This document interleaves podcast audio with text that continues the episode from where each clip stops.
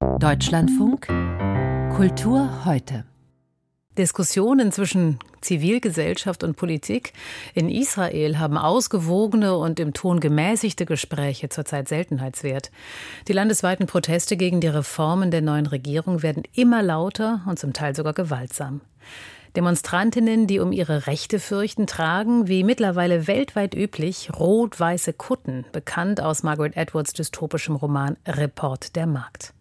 Fast schon verdächtig ruhig blieben dagegen bisher die Literatinnen und Literaten, eine sonst ja durchaus prononciert auftretende Gemeinschaft in Israel, die auch international Gehör findet. Mit dieser Ruhe aber ist es nun vorbei.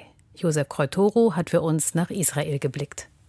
Der in Tel Aviv ansässige Verband der hebräischen Schriftstellerinnen und Schriftsteller hat sich dem Widerstand gegen die Reformpläne der Regierung mit einer zweistündigen Leseveranstaltung angeschlossen. Sie ist in einem Video auf seiner Facebook-Seite dokumentiert. Titel Geschichte über einen Staat und die Finsternis. Protest der Schriftsteller und Dichter gegen die Diktatur. Der Verbandsvorsitzende Zwicker Nier Prosaautor, Lyriker, Rechtsanwalt und früheres Parlamentsmitglied mahnte in seiner Eröffnungsrede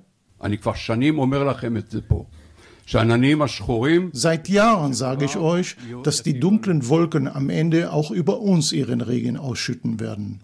Deshalb müssen wir uns, meine ich, organisieren, weil die jetzige Regierung nicht nur das Staatssystem ändern will, sie will alles ändern. Und zu meinem großen Bedauern muss ich sagen, dass ich nicht mehr an die Formel eines demokratisch-jüdischen Staates glaube. Der kann nur demokratisch oder jüdisch sein.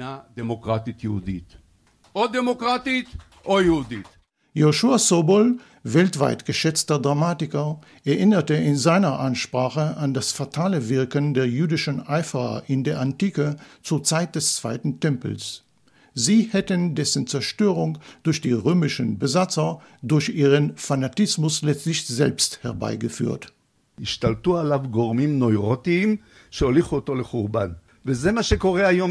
Neurotische Kräfte rissen die Kontrolle über das jüdische Volk an sich und trieben es in den Untergang. Und das geschieht auch heute in Israel. Das neurotische Lager bemächtigt sich des Staates, allerdings nur dank einer geringen Mehrheit. Deshalb stehen die Aussichten gut, es zu entmachten. Man muss es in aller Deutlichkeit sagen. Wir kämpfen um die Existenz unseres Staates und Volkes. Die Zeit ist gekommen für eine Gegenrebellion gegen diesen Umsturz, der sich gegen unsere Existenz richtet. Der Regierung geht es nicht um Reformen, es ist ein Aufstand gegen den Fortbestand dieses Staates. זה מרד נגד המשך הקיום של המדינה הזאת. Den Ausschlag für das Aufbegehren der Literaten gab die beunruhigende Ankündigung des Bildungsministers Joachim Kisch von der Regierungspartei Likud, in eigener Regie die Leitung der israelischen Nationalbibliothek neu besetzen zu wollen. Das wäre ein klarer Verstoß gegen das bestehende Prozedere, das an der Wahl der Bibliotheksdirektion bewusst mehrere Bereiche der israelischen Gesellschaft beteiligt. Gegen das Vorhaben des Ministers haben knapp 300 Autorinnen und Autoren, darunter auch prominente Schriftsteller wie David Grossmann und Chaim Beer, mit einer Petition protestiert. Sie warnen darin nicht nur eindringlich vor einer politischen Einmischung in die Belange dieser Kulturinstitution.